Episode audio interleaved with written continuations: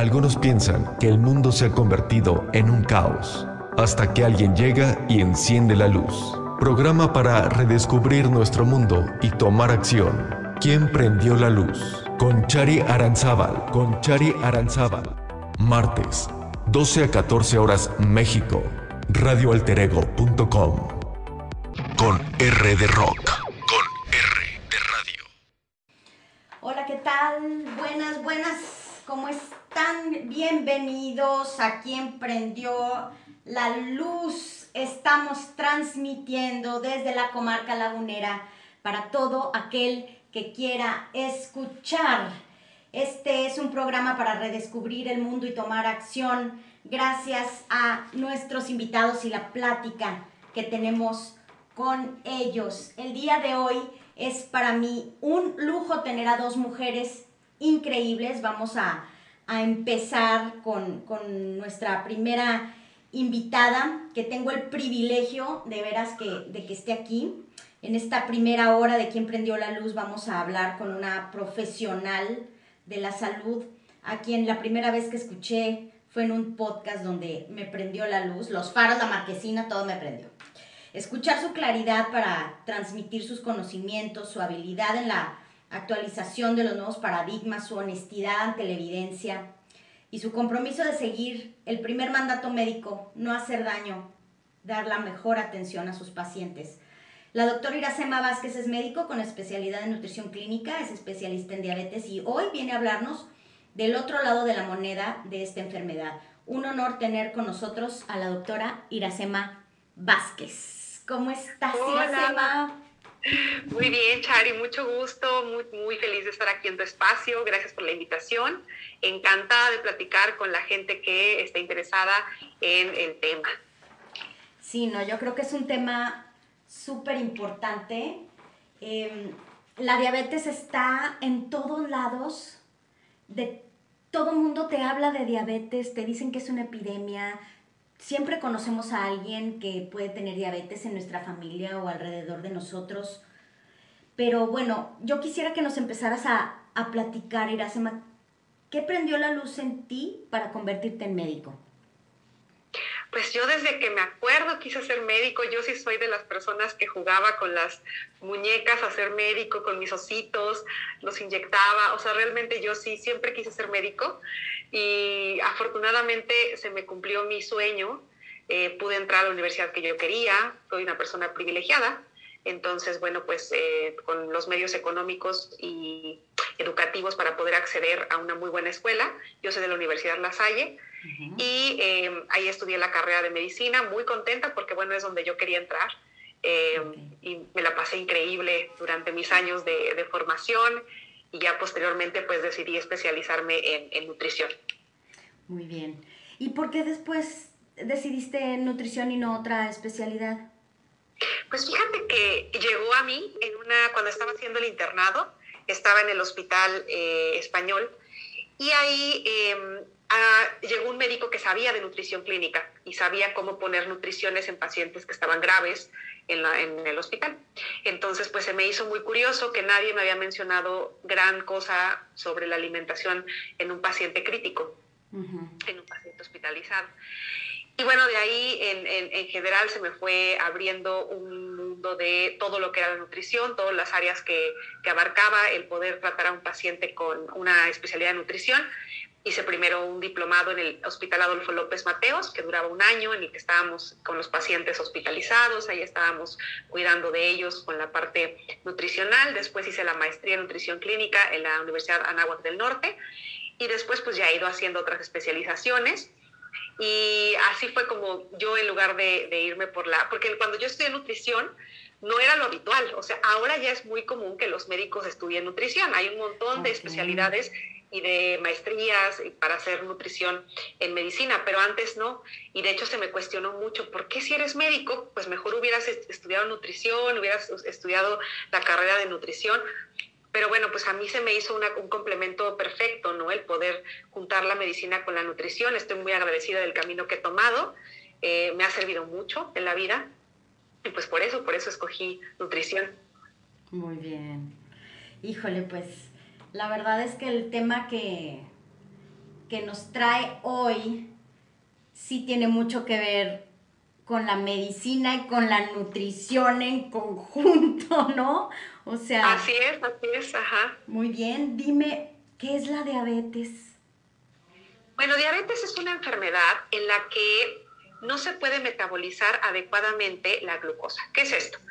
Nosotros todos consumimos carbohidratos, todos consumimos azúcar en la dieta, a excepción de las personas que, bueno, están intentando hacer eh, algunos tipos de restricciones y quitan grupos alimenticios, que bueno, eso es algo que tú sabes que yo no estoy de acuerdo con. Normalmente tenemos que consumir carbohidratos en la dieta, porque es la principal fuente de energía.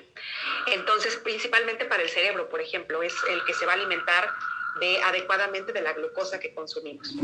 Entonces consumimos este azúcar y para que su función en el cuerpo es dar energía, esa es su función. Entonces una vez que ingresa, la absorbemos por el intestino, entra a la sangre y de la sangre tiene que entrar a las células para dar energía. ¿Quién les abre la puerta para entrar? La insulina. La insulina es una hormona que todos producimos en el páncreas. Entonces, la, la insulina hace cuenta que es como una llave que les abre la puerta a las glucosas para que entren a la célula y puedan formar energía. El problema es cuando hay diabetes, no hay suficiente insulina o esta insulina no funciona bien. Y entonces no hay manera de que esta glucosa entre a la célula, se queda flotando en la sangre. En la sangre no tiene nada bueno que hacer más que causar daño porque no es su lugar, ¿no? Debería estar adentro de la célula y entonces, eh, conforme va avanzando la enfermedad, pues se va perdiendo esta función de la insulina, ya sea que no tengas suficiente producción de insulina desde el páncreas o que la insulina que produces no, es, no funciona adecuadamente.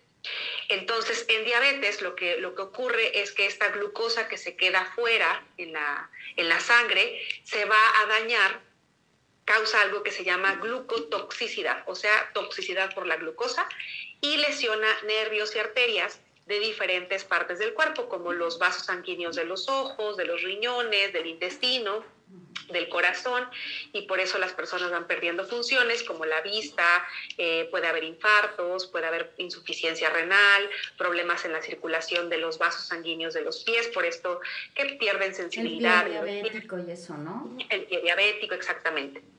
Entonces, eso es la enfermedad. Hay a grandes rasgos dos tipos, tipo 1 y tipo 2.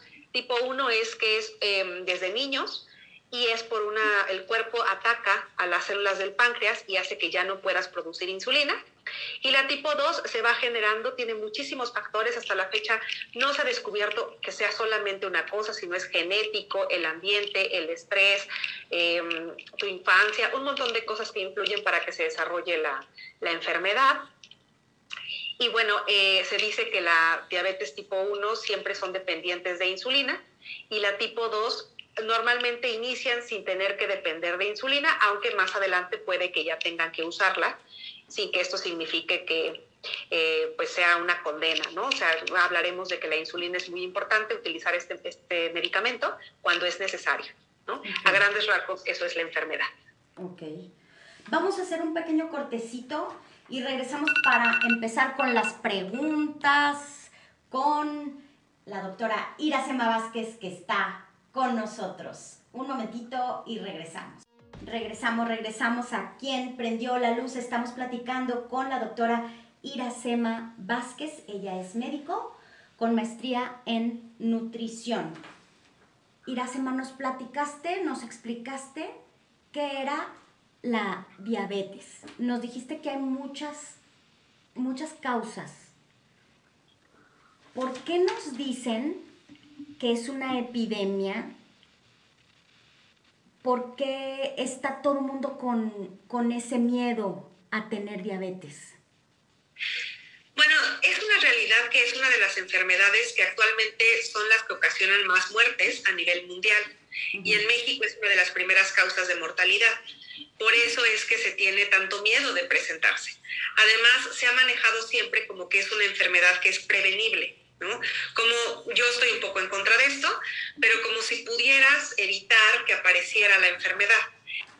Y además es una enfermedad que desafortunadamente está cargada de mucho estigma. Esto quiere decir que se le echa mucho la culpa a la persona si es que la presenta, ¿no? Si te enfermaste es tu culpa, tú ocasionaste que te diera diabetes y si te complicas y eh, pierdes alguna función o finalmente falleces es tu culpa y entonces evidentemente las personas no quieren sentir esto, ¿no? Entonces tienen mucho miedo de enfermarse y de complicarse y andan a, a cada rato buscando estrategias para evitar la enfermedad. Entonces, creo que sí es importante, o sea, sí es importante que no se deje de diagnosticar y en las personas que tienen mayor riesgo, que se esté buscando si es que está presente. Sin embargo, pues también tener en cuenta que eh, a veces no va a ser algo que podamos evitar. ¿no? que se va a presentar y que lo que tenemos que hacer es tener mucho cuidado ya que tenemos la enfermedad. ¿El estar gordo te lleva a ser diabético? Fíjate que sí se ha visto que las personas que tienen eh, un cuerpo gordo tienen más frecuencia de presentar diabetes. Entonces, podría ser que el estar gordo sea un factor de riesgo para desarrollar diabetes. Sin embargo, diabetes se presenta también en cuerpos delgados. Hay muchas personas con cuerpos delgados, yo tengo pacientes con cuerpos delgados y están reportados en la literatura, que a pesar de que están en un cuerpo pequeño, se enferman de diabetes. Entonces, sí es cierto que tener un cuerpo gordo te aumenta el riesgo, sí, y por eso tendrás que estar vigilándote constantemente, pero no es cierto que solamente las personas de cuerpo gordo se enferman de diabetes. También las personas delgadas, si tienen historial en su familia de presentar este tipo de enfermedades, será importante que se estén revisando continuamente para saber si no es que la van a desarrollar. Ok. ¿Por qué se le llama entonces epidemia? Creo que son palabras que se usan a la ligera. O sea, realmente lo que está... Eh, una epidemia es, está, constituida por algo eh, contagioso, infecto contagioso. Y eso es lo que pues, realmente da ¿no? y que se presenta en muchos países. Es cierto que la enfermedad está presente en muchos países y es cierto que es peligrosa y que causa muchas alteraciones en los pacientes tanto físicas como que puedan fallecer fácilmente. Pero creo que es un término que puede escandalizar porque justo como lo estás mencionando, se liga a que tiene que ver con la obesidad, ¿no? Con la, llamada obesidad, que yo la pongo entre comillas porque a mí no me gusta usar esa palabra, pero bueno, la, mal llamada obesidad o las personas con cuerpos gordos, pues se busca, ¿no? De qué manera pueden... Eh, acabar con este problema si es que pudiésemos acabar con los cuerpos grandes, ¿no? Entonces se cree que si pudiéramos de alguna manera exterminar a los cuerpos grandes, entonces se acabaría la diabetes, lo cual no tiene lógica porque como acabo de mencionar, diabetes es una enfermedad que se presenta en todos los tamaños de cuerpos, en todas las edades. Entonces no podemos garantizar que si la persona dejara de estar gorda, entonces ya no se presentaría en esa persona la enfermedad. Pero creo que ese es el escandalizante nombre que se le da de, eh, de pandemia, de epidemia, ¿no? Porque pues está matando a muchas personas, sí, sí es cierto, pero pareciera que es algo que podemos evitar si es que dejáramos de estar con cuerpos grandes. Bueno, y entonces, ¿por qué, por qué se ha extendido así la enfermedad? Fíjate que los, los factores que, que, generan la enfermedad son múltiples. Mucho tiene que ver con, la, con los cambios de vida que hemos estado teniendo como sociedad. ¿No? Antes eh, el estrés no era tan, tan evidente como lo es ahora. Las ciudades industrializadas no lo eran como son ahora. El tipo de alimentos, claro que influye, ¿no? El que antes tuviéramos alimentos más frescos, tuviéramos alimentos más, este, menos industrializados también tiene que ver, claro que sí. No estoy diciendo, quiero que quede claro, no estoy diciendo que no puedes comer donas, papitas, pizzas, no, no estoy diciendo que sea eso, pero sí es cierto que si eres una persona con factores de riesgo o predisposición, lo mejor será que no sean la base de tu alimentación, ¿no? Que muchas veces se confunde este esta postura en la que no se hacen dietas, en la que no se centra en el peso, como que ahora vas a comer sin control y ahora no vas a cuidar tu alimentación y vas a comer pura, puros ultraprocesados y eso no es cierto. También, por ejemplo, el sedentarismo ha aumentado, ¿no? Las personas estamos más quietas y, por ejemplo, ahora en la pandemia muchísimo más, porque afortunadamente hemos descubierto que la tecnología nos ayuda a conectar con gente muy lejos. Sin embargo, eso significa todavía movernos menos, ¿no? Cerraron gimnasios, entonces la gente dejó de ir, cerraron parques incluso, la gente dejó de ir. Pero bueno, previo a esto ya habíamos estado pasando por periodos en los que nos movíamos cada vez menos, porque la tecnología cada vez nos apoya más. Y claro que el moverse sí aumenta el riesgo de presentar diabetes, pero son muchas cosas sumadas. También la, la, la, la historia de las personas, ¿no? Cada una de las personas cuenta para el desarrollo de estas enfermedades. Y si la persona está bajo estrés, pensando en cualquier momento me da, es mucho más probable que la desarrolle por todos los mecanismos hormonales de estrés que se presentan a una persona que está muchísimo más relajada. Si una persona no tiene el gen, ¿no la va a presentar coma lo que coma? Así es, sin embargo no es solo un gen, son muchos genes los que participan en el desarrollo de esta enfermedad. Si fuera solo un gen, sería muy fácil, sería como algunas enfermedades en las que solamente un gen participa, en las que te hacen una, una prueba y te dicen sí, sí te va a dar, no, no te va a dar. Y entonces ya no, no, no andaríamos como que asustados, ¿no? Así de, ¿será que me va a dar? ¿Será que no me va a dar? Sino que hay muchos genes que participan en la formación de esta enfermedad. Entonces, eh, estos genes además no están prendidos en todas las personas. Digamos que nacemos con ellos, pero para que se despierten, necesitan de la interacción con muchos otros factores, como los que ya mencionamos, ¿no? El sueño, la actividad física, el estrés, eh, la alimentación, em, la historia familiar, ¿no? Cómo, cómo es que te relacionaste con tu familia, tus relaciones interpersonales, eh, tu satisfacción, niveles de depresión, uso de medicamentos, contaminantes, muchísimas cosas que tienen que ver con que esos genes se prendan o no se prendan. Ok la culpa de las personas que tienen diabetes a la hora en que los diagnostican. Platícanos cómo influye. Claro, esto, esto es sumamente importante, porque yo me encuentro con muchos pacientes, yo una, una de las principales enfermedades que veo en consulta justo es diabetes, porque es muy frecuente, pero es tan frecuente que yo creo que ya debería ser algo que no debería de verse con tanta culpa justo.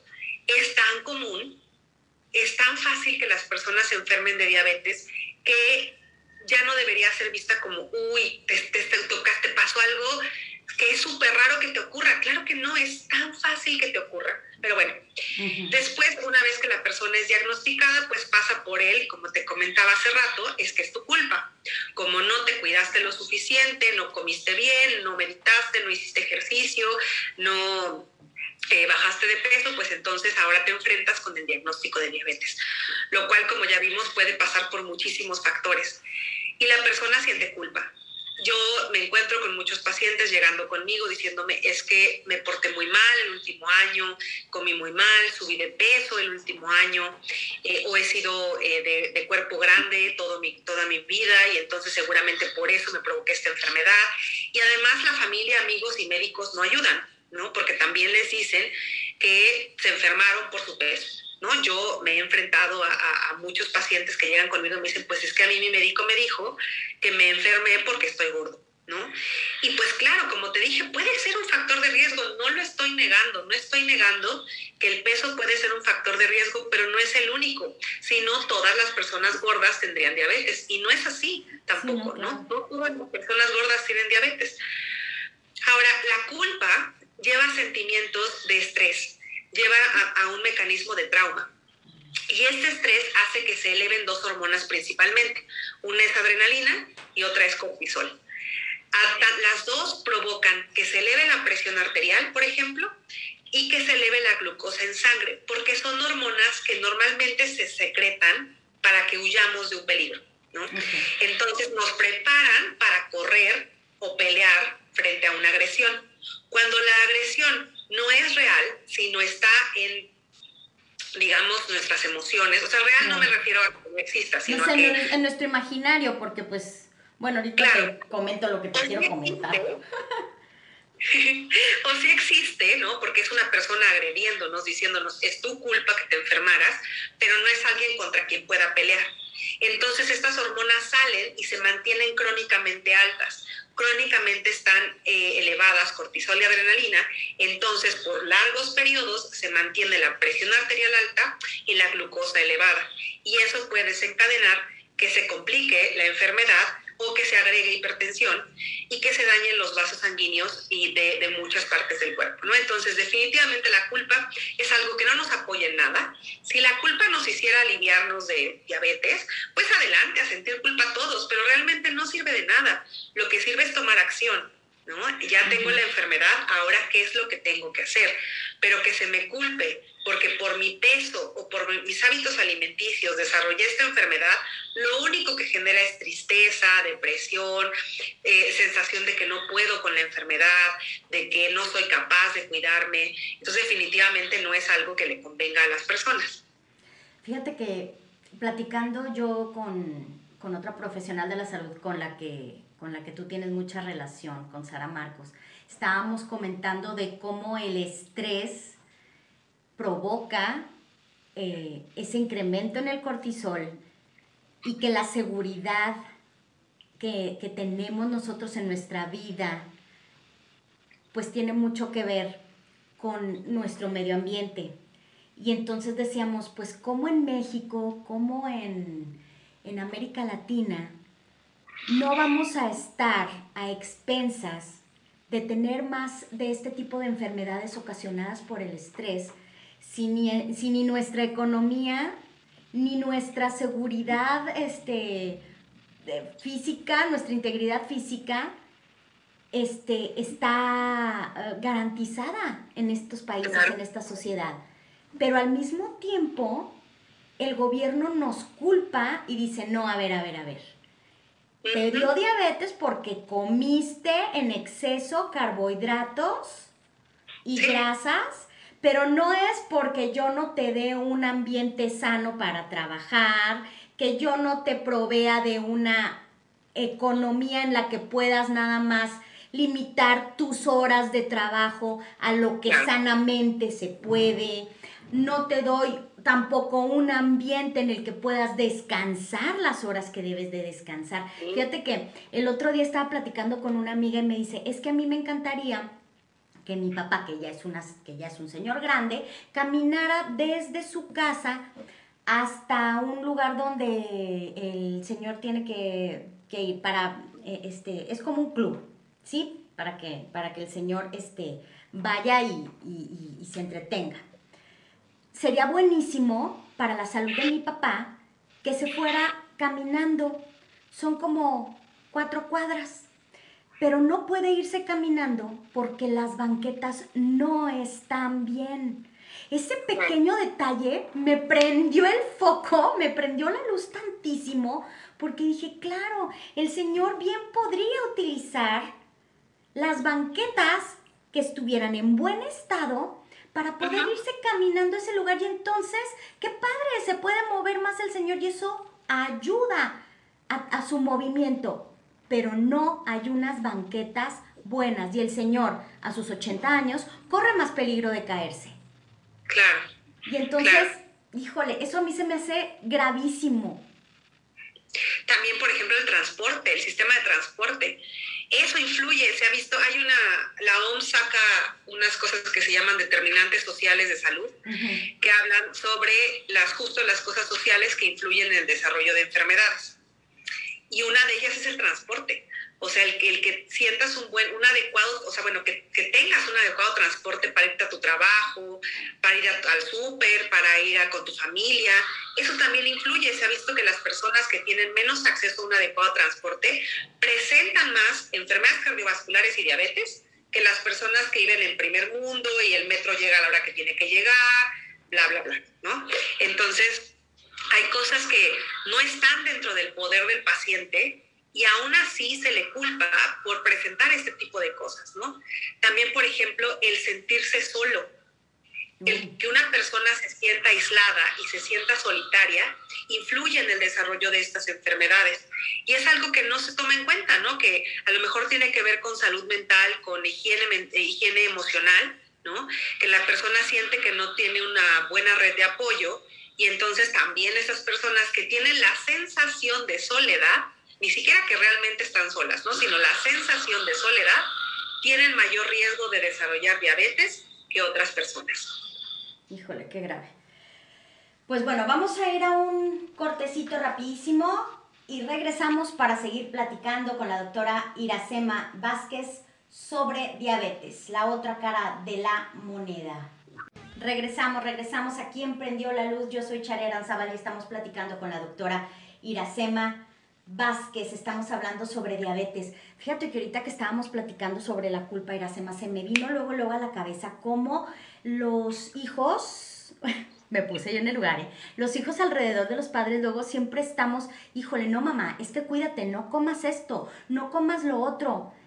¿Qué es lo que sí puede comer un diabético y qué es lo que no? Claro, fíjate que esto se me hace muy importante porque cuando a una persona se le hace el diagnóstico, a veces la familia y los médicos se les van encima con, de ahora en adelante se acabó el dulce, se acabó el chocolate, se acabaron las tortillas, se acabó el pan, y les dicen, ya no puedes comer pan, tortillas, dulces, refrescos, bla, bla, bla, bla.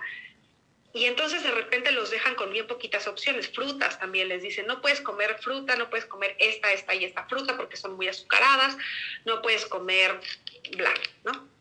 Y yo era así, yo, yo debo decir que cuando salí de medicina y cuando salí de nutrición, así atendía a los pacientes y les decía, bueno, pues se acabó, te voy a dar dos, tres opciones de alimentos que puedes consumir y listo.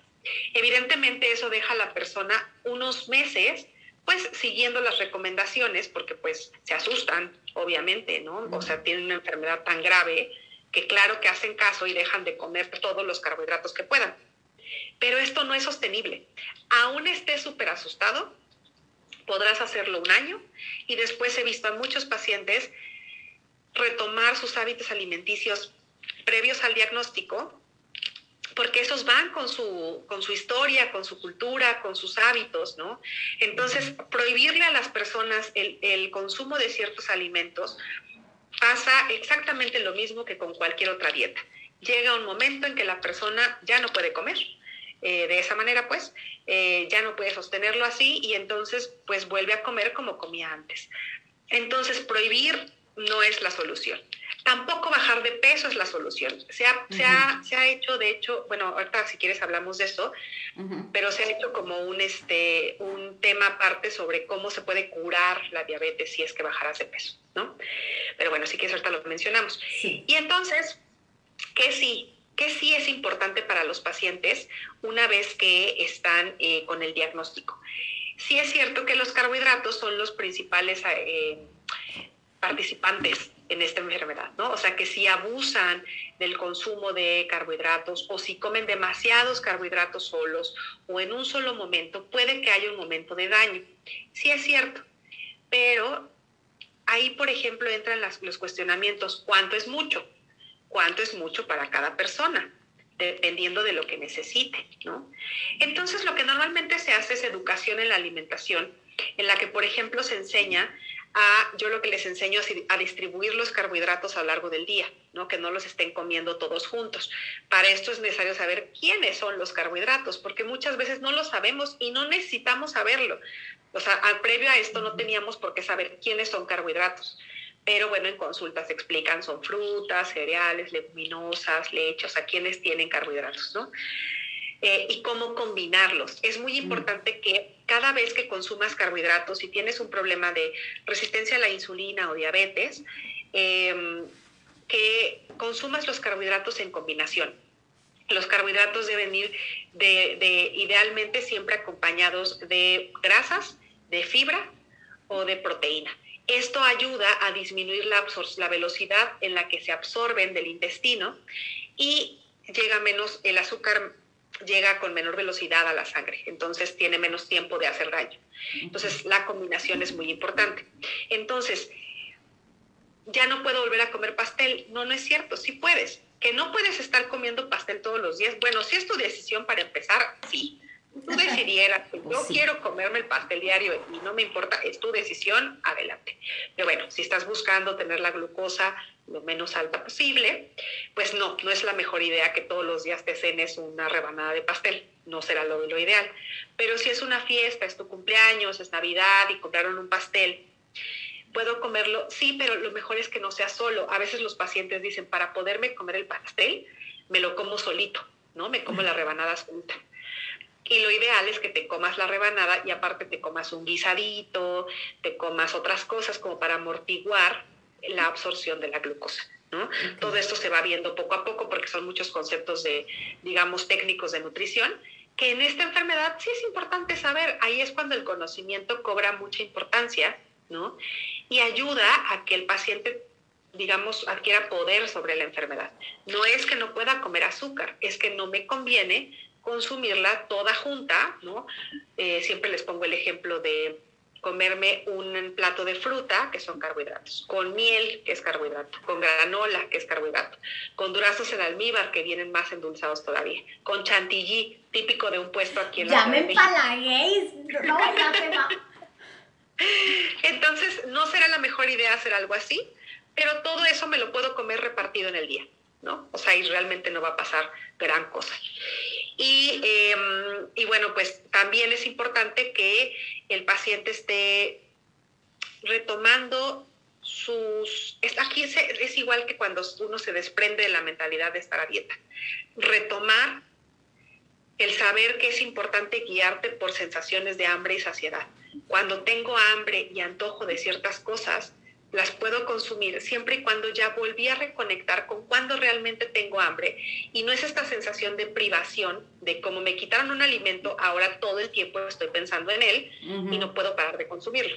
Cuando una persona hace las paces con la comida y otra vez se siente en libertad de comer, se da cuenta que puede comer carbohidratos a su antojo y que realmente ya este antojo no va a ser tan extremo como creyó que iba a ser. Sí, la restricción es lo que te lleva a, desear lo, prohibido.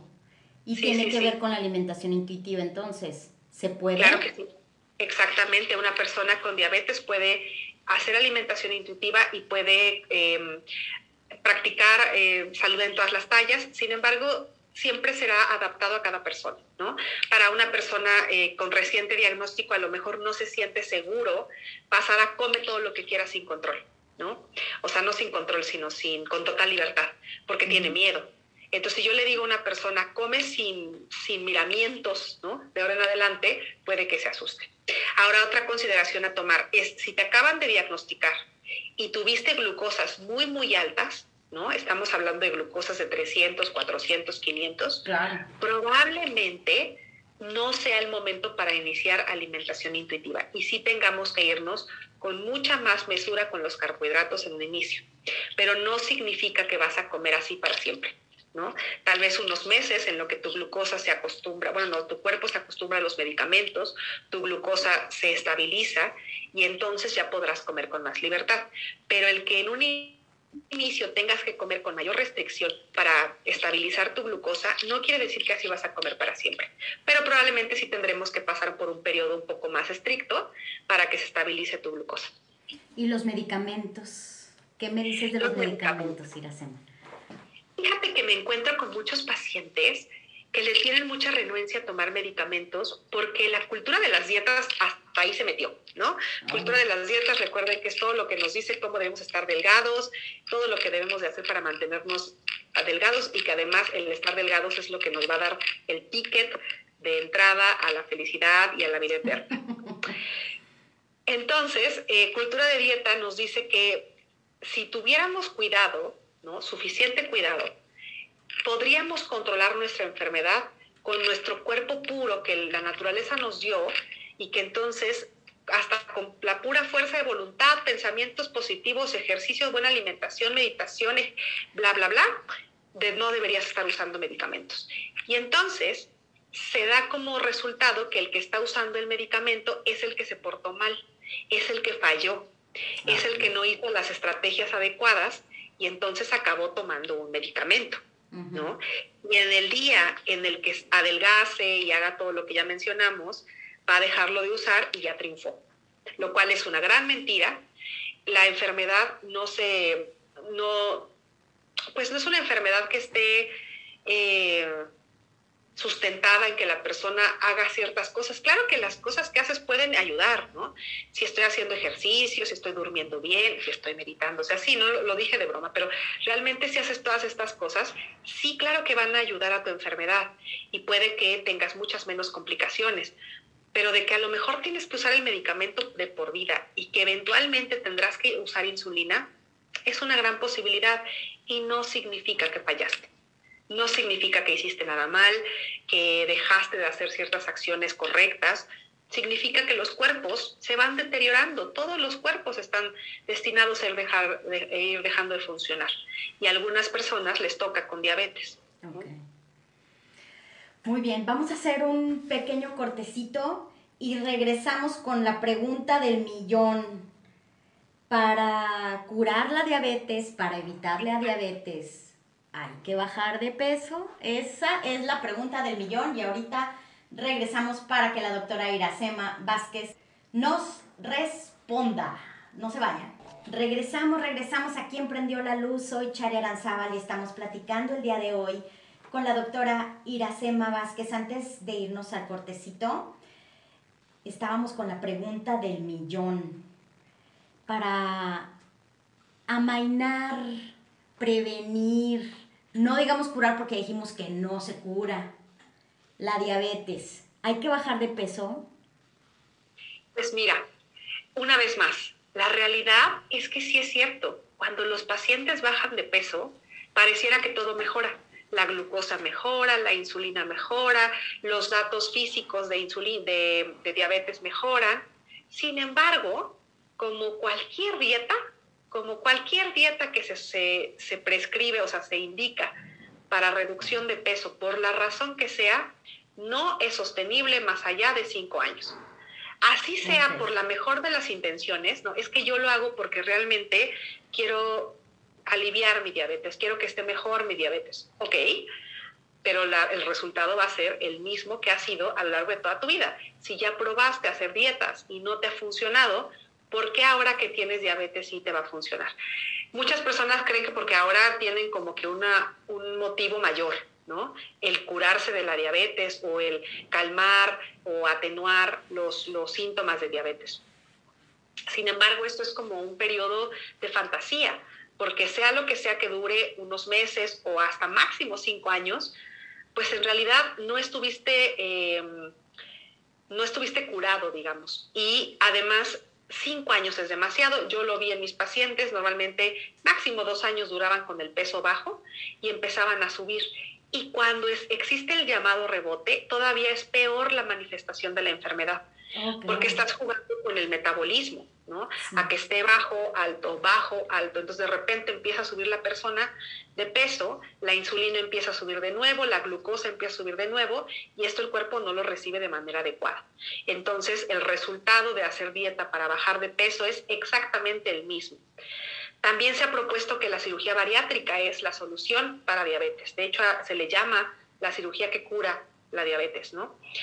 Y lo que se ha visto es que la cirugía bariátrica lo que trae es que un gran porcentaje de los pacientes recuperan la mitad o más del peso que perdieron, así es que es igual, y desencadenan muchísimos factores que eh, también son muy riesgosos para la salud, ¿no? Cirugía bariátrica tiene muchísimas consecuencias para la salud eh, y no necesariamente te va eh, a mantener sin diabetes, ¿no? Hay testimonios de pacientes que se operaron pensando que iba a quitarse esta enfermedad y que después de unos años regresa. ¿No? Porque pues realmente no es una, cura definitiva, ¿no? No hay, no hay algo que lo pueda hasta la fecha quitar eh, éticamente.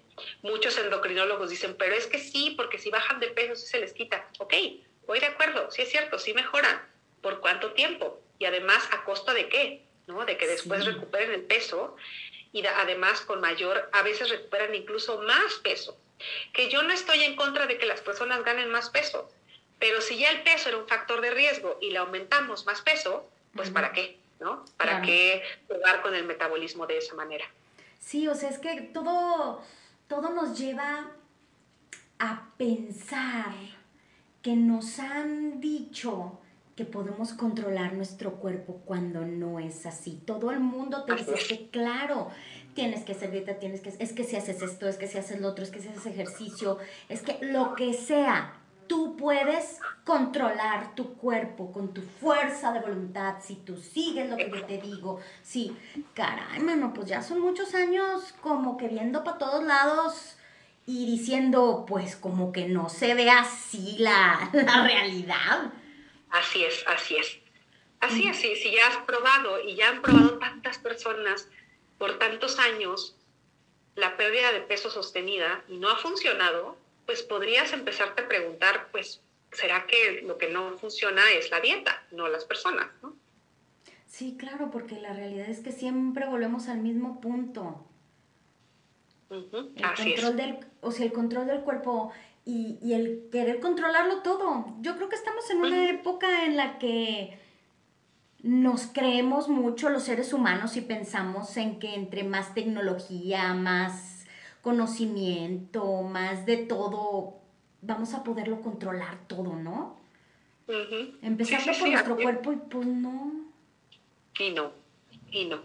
No por lo menos de esa manera, no el peso. claro, muy bien. ¿Sabes, hay alguna... Em, un, un, concepto que yo no había escuchado hasta hace poco. Resistencia a la insulina. Platícanos de eso, por favor, Iracema. Claro, la resistencia a la insulina significa que estoy en un periodo en el cual mi cuerpo todavía, digamos que el cuerpo no recibe la señal de la insulina con suficiente intensidad. Sí hay insulina y sí funciona, pero el cuerpo no recibe la señal. Entonces le, manda el mensaje al páncreas de saca más insulina. Sale más insulina, esta está alta en sangre, la glucosa está normal porque sí alcanza a funcionar, pero la insulina se mantiene alta.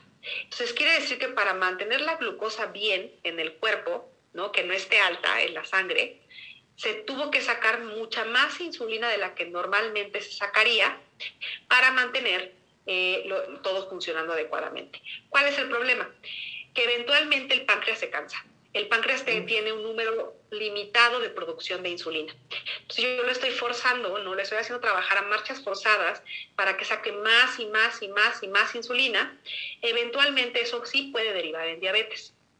No todas las personas que tienen resistencia a la insulina desarrollan diabetes, ah, pero sí un porcentaje. ¿Ok? Si hay un gran porcentaje que sí lo desarrolla. Entonces, ¿qué se tiene que hacer? El tratamiento es muy similar, en cuanto a la alimentación y en cuanto a los fármacos es muy parecido, pero la meta ya no es bajar la glucosa, sino bajar la insulina. Ok. Entonces, ¿y esas personas, cómo te das cuenta? Ah, pues tienes que hacer estudios de, de, laboratorio. De hecho, yo, por ejemplo, en mi rutina de paciente que llega, le pido insulina. Le pido glucosa y le pido insulina. Y es la única manera de darte cuenta pides este, glucosas, pides insulina y, este, y con eso sacas una, una ecuación que se llama índice de HOMA y con eso puedes saber si hay resistencia a la insulina. Usas esos dos parámetros con, otra, con otro valor y ya obtienes si tiene resistencia a la insulina. Si es que tiene resistencia a la insulina, es indicador de iniciar tratamiento. Puedes iniciar tratamiento farmacológico o puedes iniciar medidas alimenticias, que una vez más no es dieta, ¿no? Es esta combinación de los carbohidratos, es esta combinación de eh, carbohidratos con grasa, con proteína, con fibra o distribuirlos a lo largo del día, o puede ser necesario que ya empiecen a utilizar medicamento. Los medicamentos son los mismos que se utilizan en diabetes la metformina siempre será la primera línea, el primer medicamento que, se, que se da, y de ahí se hacen combinaciones con otros medicamentos dependiendo de cuál es la, el síntoma que prevalece en el paciente. Ok. ¿Y la diabetes gestacional? Ajá. Diabetes gestacional es una diabetes que se presenta únicamente durante el embarazo. La persona previo, bueno, la mujer previo al embarazo no tenía diabetes y normalmente se quita cuando el bebé nace, ¿no? Entonces solamente es una diabetes que se da durante el embarazo. Cuando la mujer está embarazada hay una resistencia a la insulina, digamos, normal. porque eh, la placenta genera esta resistencia a la insulina. Entonces, muchas de las mujeres embarazadas van a presentar resistencia a la insulina. Entonces, no deben de asustarse. Ahora, puede que esto se, se, se puede que haya mujeres que desarrollen diabetes gestacional, que ya es la enfermedad con la glucosa más alta de lo que normalmente debería estar. ¿Cómo se diagnostica? Porque pues no tenían previamente esas mujeres eh, el diagnóstico. Entonces, a partir de eh, unas eh, semanas de gestación, el médico ginecólogo le dice, vete a hacer este estudio, porque casi siempre en esas semanas es cuando aparece ¿no? Ah, la, la, el el problema. Entonces van y se hacen el estudio y ahí es cuando las diagnostican. Fuera de eso es difícil diagnosticarlas si no es que tuvieran eh, antecedentes. Normalmente se va a quitar. Una vez que nace el bebé, se quita el problema. Puede que hay un porcentaje de mujeres que permanecen con diabetes después de que se termine el embarazo. Por lo tanto, es importante que continúen em, midiéndose sus glucosas frecuentemente, ¿no? que estén al pendiente de las glucosas y de la insulina. Una vez más, en el embarazo no es necesario que estén a dieta. A mí me mandan muchos eh, ginecólogos pacientes embarazadas que están eh, con diabetes gestacional o con resistencia a la insulina y las mandan pues para que las ponga a dieta. Ah, Pero si en un periodo pues, en el que no están embarazadas, no deberían ponerse a dieta. Embarazadas es todavía menos necesario que una mujer esté contando sus almendras y sus aguacates. obviamente no es necesario. Son las mismas indicaciones, el ejercicio cuando se puede, o sea, lo que, las mismas indicaciones que una persona no embarazada y, eh, y el uso de medicamentos cuando sea necesario. se hemos platicado ya en toda esta hora que se nos está yendo de volada, pero yo quisiera, si algo quedó en el tintero, que le mandaras un mensaje a las personas. ¿Qué es lo que deben de dejar de pensar de la diabetes? ¿Y qué es lo que sí pueden pensar, realizar? Creo yo que algo muy importante es que dejáramos a un lado el que es una enfermedad que, que es tu culpa, ¿no? La cultura de la dieta nos dice que si hacemos ciertos movimientos, yo siempre digo como de ajedrez, ¿no? Así, si muevo mis piezas, si consumo esos alimentos, si me muevo de esta manera, entonces no me enfermo y en una de esas no me muero. Y eso no es cierto. Todas las personas estamos destinadas a enfermar, todas. ¿No? Entonces, a algunas les toca enfermarse de diabetes. Y, y creo que es muy importante cuando yo logro hacer la conexión con los pacientes de esto no fue tu culpa, ¿no? Ocurrió porque pues tenía que ocurrir, de alguna manera tu cuerpo se iba a enfermar y esta fue la enfermedad que le tocó manifestar. Cuando la culpa se va, el paciente puede descansar muchísimo y dice, ah, bueno, no es mi culpa. Sin embargo, sí puedes tomar acciones, así como cualquier otra enfermedad. Si te da una, una neumonía, pues puedes tomar antibióticos. Ah, pues si te da diabetes, puedes tomar tus hipoglucemiantes, que son los medicamentos para bajar la glucosa. Puedes tomar tus sensibilizadores de la insulina, otros medicamentos. Puedes empezar a hacer ejercicio. Sí puedes mejorar algunas cosas en tu alimentación. Claro que sí, siempre hay lugar para eso. Pero ya no desde el tengo que modificar mi cuerpo para entonces estar saludable, sino el voy a hacer esto porque a mi cuerpo le conviene recibir frutas, verduras, fibra, grasas buenas, porque sé que a mi cuerpo le va a hacer bien, pero ya no desde este odio de tengo que modificarlo porque por culpa de este cuerpo me enfermé. ¿no? Eso es lo que yo me gustaría comentar. Y los niños, porque hay mucha mortificación de que los niños coman dulces, no les vaya a dar diabetes. Fíjate que sí, efectivamente los niños cada vez presentan más diabetes. Ahí no podría explicarte cuál es la razón por la que aparece, ¿no? Cada vez más eh, frecuente en niños. el mecanismo de, presentarse la enfermedad es exactamente igual que en un adulto, eh, igual los medicamentos, igual el tratamiento y demás, pero definitivamente no es culpa del niño, no, no es culpa de, ay, es que comió muchos dulces, porque el azúcar en sí no es la que provoca diabetes. No por comer mucho azúcar nos da diabetes, sino, una vez más, todas las personas que consumen mucho azúcar tendrían diabetes y no es así. ¿Que está relacionado? Sí, sí está relacionado. Que puede ser uno de los factores que lo causó, sí, sí puede ser. Pero que podemos tachar al azúcar como, claro, es tu culpa, pues ya la habrían prohibido en todo el mundo, porque pues evidentemente desarrolla diabetes sin control en todas las personas, ¿no? Entonces creo que los niños son un tema muy importante de abordar, en el cual se debe de hablar con la familia acerca de las acciones que se deben de tomar en caso de que el niño sea diagnosticado como con diabetes, porque no es una enfermedad únicamente del niño.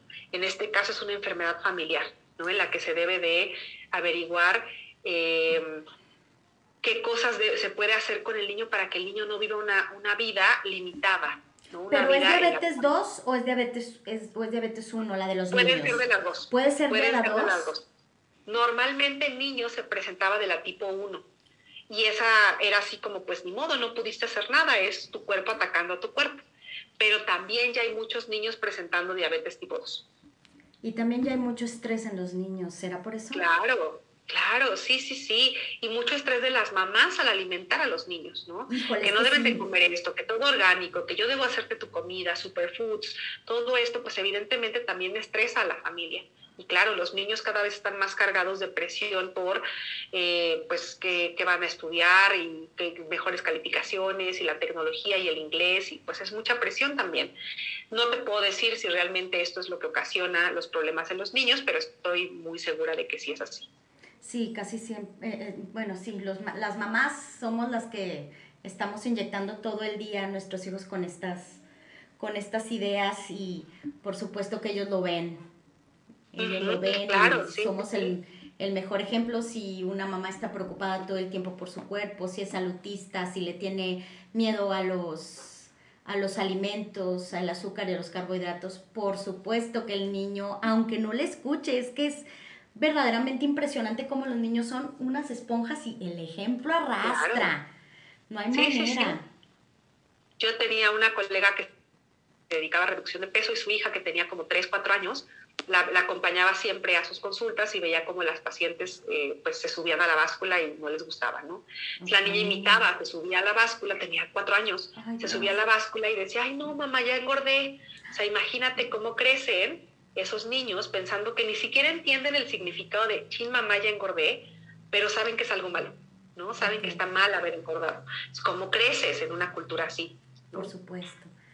Con un estrés constante y por eso cada vez hay más niños con, con esos problemas y también llegan a la escuela y como se considera algo malo, tanto su peso como la enfermedad son buleados y entonces es un círculo vicioso de nunca acabar. Claro, así es, así es. Pues podríamos quedarnos platicando muchísimo sobre esto, Iracema. De veras que te admiro muchísimo. Cuando te escuché aquella vez en el, en el podcast, te escuché con Se vale repetir postre. Este, yo dije, no manches, qué padrísimo todo, o sea, todo lo que explicabas y como lo explicaste tan claro, me pareció increíble y súper valioso tenerte este, como contacto, como fuente de información. Por favor, dinos tus redes, dónde te pueden escuchar, dónde, dónde este, puedes estar en contacto con la gente, en tu Instagram. Sí, mi Instagram y Facebook, eh, eh, Nutrióloga que Libera.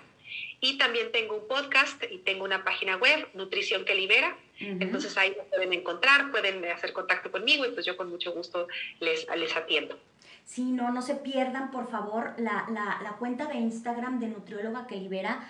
Yo a cada rato la, la, la estoy viendo y la reproduzco y difundo los pequeños clips que pones ahí, porque de veras que son eh, sabiduría pura. Ay, te agradezco mucho, Chari, muchísimo, de verdad. El trabajo que tú haces de difundir es también muy importante. No, Muchas pues, gracias. Se hace lo que se puede. ¿verdad?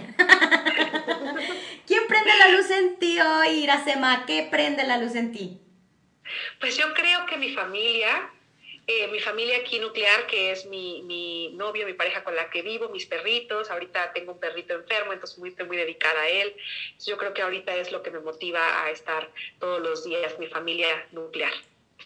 Pues te agradezco, te agradezco infinitamente que hayas estado con nosotros el día de hoy, que nos hayas prendido la luz en cuanto a la, a la diabetes. Te mando un abrazo, espero volver a encontrarnos muy pronto. Gracias, igualmente te mando un gran abrazo y otra vez un agradecimiento por tenerme aquí en tu espacio. Al contrario, pues bueno amigos, vamos a una pausa. Regresamos, regresamos a quien prendió la luz. Si me escuchan, si me, me escuchan, me oyen. Regresamos 7 de septiembre, Día del Mecano, es nuestro aniversario. ¿Cómo están todo el mundo? Bueno, pues acabamos de escuchar la entrevista con la doctora Iracema Vázquez, era una entrevista que estaba grabada. Bueno, fue un despopalle la semana pasada y hoy también hagan de cuenta que se movió todo porque de veras que la tecnología no tiene palabra de honor y yo menos porque soy una señora y no le hallo yo a esto de la tecnología. Pero el día de hoy hablando de señoras, me acompaña otra señora muy especial a la cual admiro muchísimo para mí. Es hoy por hoy la periodista que está rompiendo las redes en México. La periodista por la cual regresé a escuchar noticias porque a mí ya me valía más. Ay, no podemos decir groserías. Pero ya me valía lo que sucedía. Yo decía, yo me, yo me encierro en mi mundo y que lo demás ruede. Pero a la hora en que la escuché, yo dije, no, a ver, esta es una visión que sí me interesa escuchar. Pues yo soy Chari Aranzábal y los invito a que en este momento escuchemos la visión de Carolina Hernández desde Monterrey. ¿Cómo estamos, Carol? Hola, hola. Uy, no te oyes. No te oyes. A ver, Espérame, déjame, hago aquí un pequeño... Ahora sí, hablemos... A ver, hola, ¿ahí me oyes? A ver, espérame, ahorita... Ahorita los oh, arreglamos. Ahora sí, arreglado. Ahora sí ya me oyes, eso ya oh. ves. Si nomás no, nomás no dominamos el mundo porque señoras tenemos que cocinar, pero si no, controlaremos todos. Pero bueno, les decía, hola, ¿qué tal? Sí, estoy aquí desde la Sultana, moviéndole a la tecnología también yo. Me parece muy bien. Oye, es que, fíjate, estábamos planeando, yo quería hablar de, feminismo el día de hoy. Eh, y habíamos, habíamos invitado a Magda Piñero para que, para que estuviera con nosotros, pero tuvo un, un ligero contratiempo y no pudo estar. Porque estaba, eh, íbamos a hablar de la violencia estética contra la mujer y todo esto va, gira alrededor del feminismo. Pero yo quisiera que tú me platicaras qué es el feminismo, porque al fin, señoras, hay mucha hay muchas personas, mucha gente que en realidad no sabe lo que es el feminismo. Y es que mira, Chari, hay tantas, tantas opciones y tantas variedades y tantas ramas y tantas eh, ya se ha hecho tan, tan diverso esto, que no, no, no está mal, ¿eh? solo digo que se ha hecho tan diverso que hay demasiadas corrientes, ¿no? Ya, ya no sabemos en cuál estás, porque además ahora como insistes, como señoras nos dicen, no, es que hay un feminismo radical, uno interseccional, un este, modernista, un, un, o sea, entonces es que no sé en dónde estoy. Para mí, y últimamente lo he estado analizando muchísimo, todo se resume a a, este feminismo que te da la capacidad de decidir, la opción de decidir. Y creo que ese puede englobar muchos feminismos, porque es como, a ver, tú quieres ser ama de casa, hay un feminismo que no te lo permite, ¿no? Que te dicen, no, porque estás sometida al patriarcado. bueno, pero si es tu decisión, si este feminismo te permite tomar esa decisión y decir, a ver, yo soy feliz pensando si hago albóndigas o sopa de papas, me emociona muchísimo planear mi día en función de qué está en oferta hoy en el Walmart. Si ese te hace feliz, ¿por qué no podría ser ese tu, tu feminismo, ¿no? El que te hace decidir. Y van desde decisiones tan simples, por decirlo, por ponerla en una perspectiva, como tan complejas como, a ver, si decido o no abortar, si decido o no casarme, si decido o no eh, explorar mi sexualidad, si decido o no, todas estas cosas que que te han dicho que puedes o que no puedes decidir, para mí el feminismo tendría que estar enfocado, o mi feminismo por lo menos, está enfocado en eso, que me deje decidir si quiero usar mandil y guisar papas a la francesa y hacer pan de plátano en cuanto empieza a llover poquito, o si no lo quiero hacer, sin que nadie juzgue eso como una decisión del patriarcado. Yo siento que estas partes, eh, eh, para mí ese feminismo que nos quita responsabilidad, eh, me parece muy riesgoso. O sea, ese feminismo que te dice, te rasuras las piernas para los hombres. ¿Por qué no podría hacerlo porque a mí me gusta? ¿Sabes? O sea, creo que hay un feminismo que, que está muy radicalizado y que es el que a mí no me gusta. El que a mí me gusta es el que me deja decidir lo que yo quiera decidir, lo que me hace feliz, sin que eso implique que estoy de un lado o de otro lado del espectro o de esta gama de, de, de corrientes, ¿no? Ok. Sí, fíjate que documentándome un poquito más en el, en el tema, empecé a, a, buscar qué era el feminismo y desde dónde venía. Y entonces empecé a encontrar que desde el siglo XVIII, bueno, desde antes del siglo XVIII, desde antes de la Edad Media, a las mujeres se les, se les tenía completamente sometidas, eh, no se les dejaba participar, no podían decidir absolutamente en nada de su vida. Y entonces empieza a haber mujeres que por todo el mundo empiezan a decir, oye, no, ¿sí? Y entonces llega la ilustración, empieza uh, una señora que ya se me olvidó cómo se llama su nombre, pero de la Declaración de Derechos Humanos o Derechos del Hombre que sale de, de, de toda la Revolución Francesa, ella dice, ay, qué padre, pero nada más los vatos, o sea, ¿cómo? Y entonces ella escribe la misma declaración, pero para las mujeres. Terminan guillotinándola. claro, porque no tenían derecho de pensar. Entonces, en ese momento es cuando tú dices, ¿por qué no voy a ser feminista? O ¿por qué hay una mujer en este mundo que, que diga que no es feminista? Cuando todas esas mujeres que estuvieron luchando y entregado su vida por esos derechos son de, son de los derechos que gozo yo ahorita. Entonces sí se me hace muy mal agradecido de mi parte. ¿Sí? No ser, no, no, o sea. Que muy feo de modos. Muy feo de modos. Sí. Muy feo de modos que no valoren. Pero yo creo que tiene que ver con esta parte que tengo, que se ha ramificado tanto. Y porque han cambiado tanto las cosas, eh, lo que decíamos fuera del aire entre broma y no de que somos unas señoras y en nuestros tiempos eran más sencillas algunas cosas, pues sí, eran un poco más sencillas porque teníamos no, como no, no, no, teníamos esta apertura a tantas cosas, a tantas opciones, a tanta diversidad en todos los sentidos, pues era mucho más fácil decidir dos cosas, ¿no? Es como, ¿te casas o no? Y ya, se acabó, no, no tienes mayores complicaciones en ese sentido, ¿no?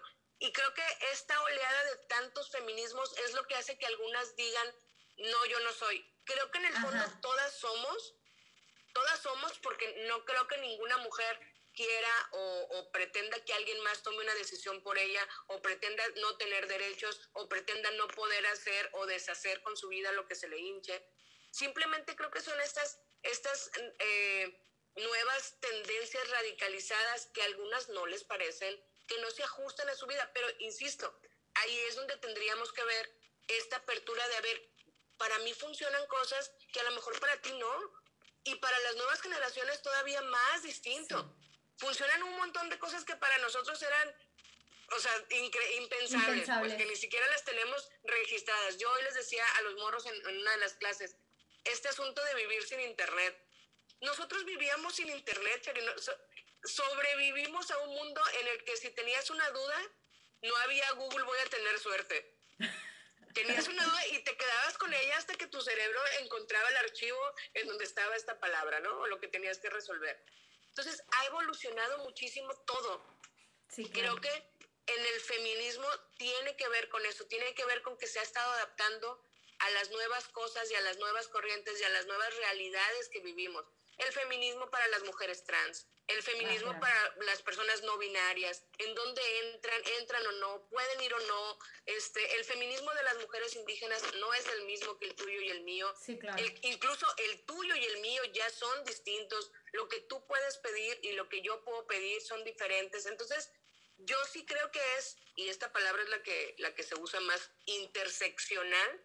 O sea, yo sí creo que abarca muchísimos feminismos y que cada una tendríamos que acomodarnos en el que mejor nos haga sentir o en el que, en el que más nos quede, ¿no?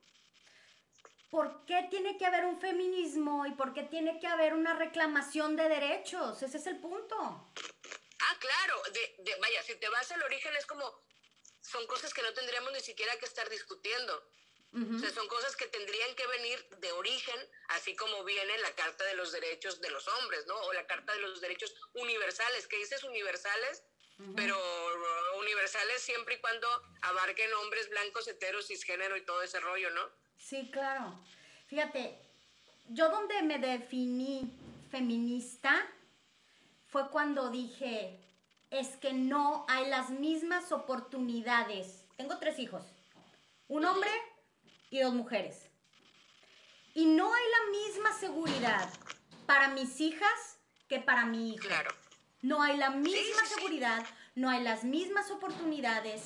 Si yo les doy permiso de salir a cualquier lado, siempre va a haber una mayor preocupación por una hija que por un hijo. Y ahí es donde ya la puerca torció el rabo. Ahí sí es donde ya no, se puede permitir. que vivir con eso, claro. Fíjate, hoy simplemente con, el asunto este de la Suprema Corte que está hablando sobre la criminalización eh, de la, del aborto, ¿no? Ya te me congelaste. A ver, se nos acaba de congelar, Caro, porque va en su vehículo automotor. A ver, ¿ya regresaste? Caro, ¿ahí estás? Ahí estás, ¿ya? Listo, estábamos... Yo sí te oigo, okay. Ah, perfecto. Ya, has regresado. Estábamos con lo de la penalización del aborto que está discutiéndose en la Suprema Corte. Está discutiendo en la Suprema Corte este asunto de la no criminalización, ¿no? Y todos estamos opinando y todo el mundo está hablando del tema. Y justamente me puse a checar los datos y, por ejemplo, en las cuestiones de anticonceptivos, ¿cuántos anticonceptivos conoces para mujeres? Todos. Tenemos parches, tenemos inyecciones, tenemos pastillas, tenemos este, un dispositivo intrauterino, tenemos cualquier cantidad de cosas. Y para los hombres, para los hombres hay dos. O sea, o es la vasectomía o es el condón y párale de contar. Desde ahí está esta inequidad en los procesos, porque quieren ser partícipes de las decisiones, me parece maravilloso que se involucren en el tema. Bueno, pues entonces también tendrían que involucrarse un poquito antes de las 12 semanas, pues ¿no? Y en este asunto, en el que no solo es responsabilidad de las mujeres, si quedas embarazada o no, porque quedó embarazada y ¿qué es lo primero que dicen? Es que no cerró las piernas. Este, sí, nomás que la biología incluye un poquito más que solo cerrar las piernas, ¿no? Sí, es que vayan un poquito más para atrás. Exacto, y ahí es donde empiezas a ver todas estas desigualdades. dices, ¿por qué desde los años 50, 60, 70 que empezaron con este asunto de la, de la pastilla anticonceptiva, no se consideró necesario que los hombres también tuvieran un, un, un control? ¿Por qué? Porque hay una cuestión de géneros y de estructuras y de roles en los que ellos no lo necesitan, no es necesario. La mujer es la que tiene que hacerse responsable. Es que sí vivimos en una sociedad patriarcal. Realmente está... Claro, claro, y estamos hablando de los 50. No, todos los años, y no sé si te has fijado, todos los años sale una, una noticia que dice, ya está cerca la vacuna anticonceptiva para hombres. Todos los años hay una. Que ya la están, están ya trabajando en eso, ya casi queda. Y ya casi queda. Y nunca termina de quedar. Espérate, que yo acabo de ver algo similar. ¿Por qué? La inyección se las van a poner en el escroto. No manches, nadie va a querer. O sea, ¿quién se va a con el dentista. ¿Tú crees que van a Claro. Pero ¿por qué no hay más inversión en eso? Pues porque están cómodos. O sea, no, no hay una, es, es el mismo ciclo este de oferta y demanda. Nadie está demandando que hagan más métodos anticonceptivos para hombres. ¿Por qué? Porque están a toda madre. Porque no tienen ninguna urgencia en tener que estar pensando todos los días si se van a tomar la pastilla o no, si ya se la tomaron, si el par se los puso de mal humor, si le salieron granos en la cara, si está sangrando de más, si te puede dar cáncer. No están pensando en eso, entonces que se tarden lo que sea. Y vuelves a este punto de la inequidad. O sea, estamos siendo inequitativos en estas cosas, por eso es la lucha de que podamos tener las mismas oportunidades o los mismos, eh, como dices, los, que los riesgos por lo menos sean compartidos, ¿no? Sí. A ver, algo te iba a decir y ya se me fue la onda. De lo que sucedió en el TEC que ayer estábamos platicando, ¿qué opinas? sí. Ah, ¿verdad? Ya me, ya me informé. finalmente, te fuiste, te fuiste, sí. finalmente decidí no hablar del tema porque tengo ahí un poco de conflicto en el sentido de que se contraponen dos cosas. Por un lado, la institución habla de pluralidad. Y por otro lado, este grupo, que es el grupo Vitae, para quien no sabe, en el TEC un grupo de estudiantes crearon pues una especie de club, digamos, no sé, un, un, grupo estudiantil, vaya tal cual, que se llama Vitae, y que es abiertamente antiaborto. Y hasta ahí yo podría decir, bueno, pues es que están en su derecho de defender una idea distinta. Y hasta ahí creo que podríamos hablar un poco de pluralidad, aunque no, insisto, aunque no estoy de acuerdo obviamente con ellos, por respetar esta parte de la pluralidad. El problema es que este grupo no solamente es abiertamente antiaborto, sino que también habla de eh, identidades de género, pues no reconoce, homosexualidad ah, no. no reconoce, ¿no? Empecé a leerlos, hablan de, obviamente están están hablando de métodos anticonceptivos como la castidad nada más, ¿no? La abstinencia. No, pues Entonces hay un montón de cosas medio mm, medievales ahí que me conflictúan bastante y que no me atreví a ponerme a hablar hasta no indagar un poquito más en el tema, porque me parece incluso hasta increíble que sea cierto. Yo quiero pensar que hay una desinformación ahí y que realmente no me está llegando eh, la información tal cual y está sacada de contexto o está, este, o sea, no, no puedo creer que a estas alturas estén hablando de ese tipo de cosas. Entonces me, me contuve un poco en cuanto a hablar del tema hasta estar más informada, pero sí me parece muy eh, alarmante incluso el asunto en que estamos en el 2021, cuando ya creíamos que los carros iban a volar, y todavía haya grupos que estén hablando de si pueden o no ser gay las personas, o de si pueden o no eh, usar métodos anticonceptivos, o de si pueden o no las mujeres decidir sobre su cuerpo. Me parece gravísimo. Y sobre todo en el TECHARI, una institución que se supone está aumentada ¿Y cómo es posible que en esa misma institución donde puedes ver un átomo como Tony Stark y hacerle con las manos así y sacarlo de tu celular, que en esa misma institución estemos hablando de cosas medievales como los homosexuales no existen? Está, está bien, bien complicado. No, no quiero pensar que es real, quiero pensar que hay un error de comunicación ahí. Ok. Híjole, vamos a ir un cortecito y regresamos contigo, Caro porque esto está muy bueno. Pero ¿saben qué, gente? Ya está, Chari, vamos.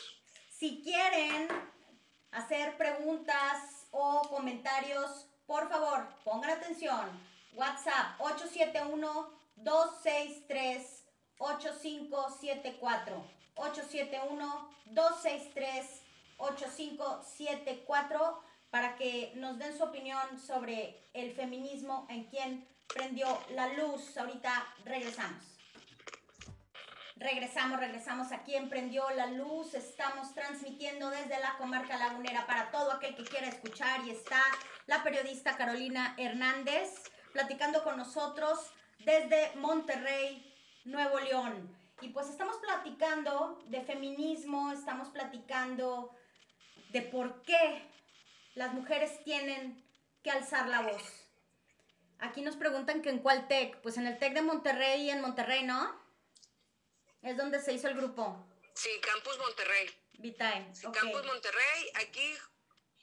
Y de hecho el conflicto ahí, Chari, también involucra mucho a la universidad eh, por antecedentes de haber sido muy tibia en estas decisiones. La comunidad estudiantil, una parte de la comunidad estudiantil, se pronunció en contra de este grupo, argumentando pues que son antiderechos y que están violentando la integridad y, la, y los derechos humanos en general, ¿no? Y el TEC, aparte de que tardó mucho en, posicionarse, se posicionó con una carta que se hizo hasta meme un poco, porque es como, ¿cómo dices nada sin decir que no estás diciendo nada? Esa fue la carta del TEC. Fue una carta este, de una cuartilla en la que no decía realmente nada. Es como hablaba de esto de la pluralidad, hablaba que sus estatutos permiten la diversidad, la diversidad de pensamiento, evidentemente no la diversidad sexual al parecer, pero la diversidad de pensamiento por lo menos sí, y justificaba un poco el asunto de, de este grupo antiaborto y antiderechos eh, bajo la premisa de que eh, las ideologías pueden ser distintas, ¿no?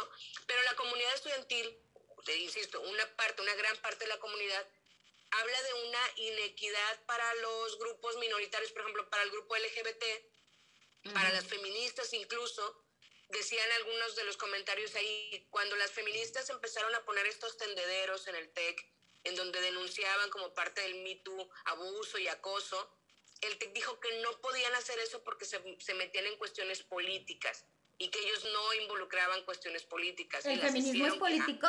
exacto, es político. Y entonces es como, ah, bueno, el feminismo es político, pero hablar de antiaborto no es político.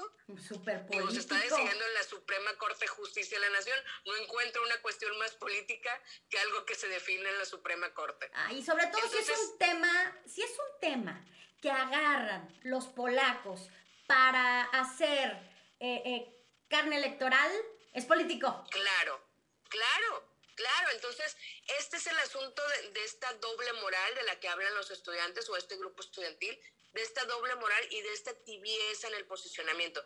Insisto, yo les puedo conceder la parte en donde la pluralidad es eh, básica para el sano desarrollo y todo eso está muy bien, pero ya lo hemos hablado en algunas ocasiones, la libertad de expresión no es un derecho absoluto. Tú no puedes venir a decir lo que se te antoje solo porque se te antojó y en aras de la libertad de expresión. La libertad de expresión tiene un límite y el límite es cuando vulneras los derechos de otras personas. Porque decían los mismos chavos, bueno, pues entonces al rato va a haber un grupo de nazis. O un grupo satánico. alguien ponía de que, oigan, únanse a mi grupo satánico porque obviamente pues quiero ser parte de esta diversidad y a mí se me antoja creer en el diablo. Háganle como quieran. Entonces lo llevaron a este extremo como para evidenciar la, lo absurdo del comportamiento, pues lo absurdo de esta situación. Incluso yo me metí a, estoquear a, los, algunos de los integrantes del, del club este, del, del Vitae, y me, insisto, con el mayor respeto que pueda tener hacia la, la diversidad de pensamientos. Por ejemplo, había un tuit de, de uno de ellos que decía, si estás pensando en el aborto, reza un Ave María, porque el Ave María dice, bendito el vientre, el como el fruto de tu vientre. El fruto de tu vientre. Eh, entonces tú, si tienes ahorita ganas de abortar, Ave María. Ave María y entonces con eso se resuelve el asunto porque obviamente es una cuestión meramente religiosa. ¿Sabes? Entonces cuando lo lees dices, ay, ay, del TEC, o sea, tienen una carrera que es biomecánica, industrial, espacial, y estamos hablando de Ave María para detener un aborto. Pues a lo mejor no me, lo van, sé, Rick. me van a dejar como pari aquí en el rancho, pero sí, o sea, la religión aquí no opera. Aquí Además, no opera. estamos hablando de universidades laicas. ¿Quieres estar en una universidad? Me imagino que hay una universidad del Sagrado Corazón de Jesús. No, pues en la Nahua, que en la Ibero tienen una. Claro. Este. Ideología. No sé, ideología. eh, que te voy a decir claro. algo, ¿eh? Yo estuve en la Universidad Iberoamericana y ahí me enseñaron a pensar en la materia de filosofía cosas que ahora me han alejado de la religión. Entonces, ni muy, muy, ni Y, tan, tan. están- y, y volvemos al punto, Cheri. Estás en tu derecho de creer lo que quieras, pero por ejemplo, en este tema específico del aborto, no es una cuestión religiosa. Es una cuestión, en primera, de derechos, de derechos de una persona para decidir o no avanzar. Y es una cuestión de salud pública. De lo que estamos hablando es de mujeres que se mueren porque realizan abortos clandestinos. No va a, a disminuir la cantidad de mujeres que van a practicarse el aborto. Por eso queremos que sea seguro. No te estoy obligando, si tú crees en el Ave María, fruto de tu vientre Jesús, y no quieres abortar, nadie te está obligando. Volvemos a este punto que te decía de mi feminismo, el- Ujú. el, feminismo que te permite decidir. Si tú decides seguir adelante, yo te dejo la oportunidad o te damos esta oportunidad de que tomes esta decisión. Si tú decides no seguir adelante, también tienes la misma oportunidad de tomar esa decisión. Eso es lo único que se está peleando. No es una cuestión religiosa para la mayoría de las mujeres. Entonces, eh, el, que lo hayan puesto en este grupo con, con este asunto tan, tan eh, metido con la religión es lo que está pues, preocupante. Bueno, olvidémonos un rato de esta situación y déjame recuerdo una frase, tú me dirás bien cómo está la frase, porque me llamó mucho la atención cuando te la escuché en una de tus columnas, de quiero ser una pared o quisiera ser una pared. Ojalá fuera una pared. Ojalá fuera una pared. Ojalá fuera una pared. Quiero que nos hables de eso. A ver, yo vivo en una situación privilegiada. Mis hijas viven en una situación privilegiada. Yo las puedo proteger a lo mejor un poco más, a lo mejor no, toco madera. Fíjate, toco madera.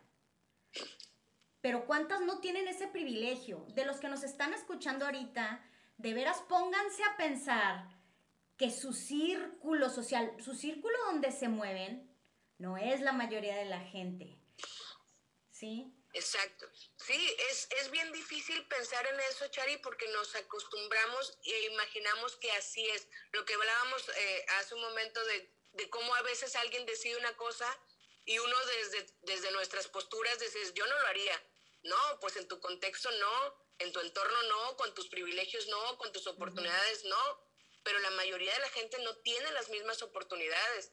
Este asunto de ojalá fuera una pared viene a relación de todo este asunto de cuando las marchas de las feministas y rayaban las paredes y la gente se indignaba terriblemente por la pared rayada, por el, por el monumento este, mancillado con las consignas de estas mujeres rabiosas y inconscientes y locas, histéricas. Entonces es como vamos poniendo en una perspectiva real si de verdad te importa más eso, si, si puedes imaginar el dolor de una madre, por ejemplo, que le que le violaron y le mataron a su hija y la encontró en una bolsa negra. Nueve años. Entonces, ¿estás de acuerdo que no le importa la pared? Que la pared representa una institución. Y eso es lo que decía en, en aquel editorial. Eso hablaba, la pared representa al Estado. ¿Por qué? Porque era la pared que está en Palacio Municipal o en Palacio de Gobierno o un monumento que representa al Estado. El Estado es el que les está fallando a esas personas. Hacia ellos van dirigidos. Y decía, es que no puede ser que incomoden a todo el mundo. Es que de eso se trata. No puede ser que no te incomode que maten 11 mujeres al día. En aquel, creo que cuando hice la editorial eran 9. Ya van 11, la cifra va subiendo. Y eso es una cifra que tenemos eh, aleatoria, porque sabrá Dios realmente cuántas sean. Pero al final de cuentas es como, no puede ser que te incomode más una marcha a que estén matando mujeres. Es que a los hombres también los matan. ¿Y por qué no están afuera peleándolo? es que entonces si los matan tanto, la, la, la, la, solución no es detener las marchas de las mujeres, entonces exijamos todos mayor seguridad. Y este asunto de las paredes tiene mucho que ver, Char, incluso con, con la RAE. Yo lo comparaba hoy en la mañana con eso. Alguien piensa en las paredes, alguien piensa en el lenguaje, alguien piensa en los monumentos, porque también hicieron todo un show porque movieron a Colón del Paseo de la Reforma y lo mandaron a, a Polanco, lo mandaron, ¿no? ¿Y qué pusieron? Una indígena. Vamos a poner una indígena, porque cuando se atora todo, saquemos a los indígenas, ¿no? Y mujer. Entonces, y mujer. Y mujer, claro, para reivindicar la raza. Ya con eso ya tapamos ahí el ojo al macho. Ve y atiende el problema de las mujeres indígenas. Ve y atiende su poco acceso a la seguridad, a la salubridad, a, las decisiones, a un montón de cosas. Pero bueno, este asunto de poner por encima de las personas siempre los monumentos, la gramática, la RAE, las paredes, tiene que ver con un privilegio, como decías, en, el que tu entorno está relativamente seguro. Entonces te preocupa Colón porque no estás preocupado por la, por la seguridad de salir a la calle a las 2 de la tarde, ya ni siquiera en la noche. Porque no estás preocupado con, con, que te roben una de tus hijas. Hay, un, hay una alza, no tengo la cifra exacta, pero en los últimos años ha habido una alza de secuestros de niñas, porque el asunto de las tratas de blancas, la trata de, personas, de mujeres, está bien, bien alarmante. Entonces, es como, claro, si no tienes preocupación, si, no, si, tu contexto social, si tu entorno no tiene eh, esta, esta visión de que están robándose niñas, pues te preocupa Colón y te preocupa la RAI y te, y te preocupan otro tipo de cosas porque no estás dimensionando la realidad, porque estás en una burbuja distinta. Y, y pues es bien difícil reconocerlo y es bien difícil darse cuenta que estás ahí. Ok. No, hombre. Me dejaste fría. Vamos a una pausa. es que además. dale, dale. Vamos a una pausita y regresamos con Carolina Hernández, en quien prendió la luz. Regresamos, regresamos. Quien prendió la luz, estamos transmitiendo desde la comarca lagunera. Yo soy Chari Aranzábal y de veras les agradezco que estén escuchándonos. Estamos en conexión con Carolina Hernández, mi periodista favorita desde Monterrey, Nuevo León, que le gusta ir al Costco. No, Chari, suspende.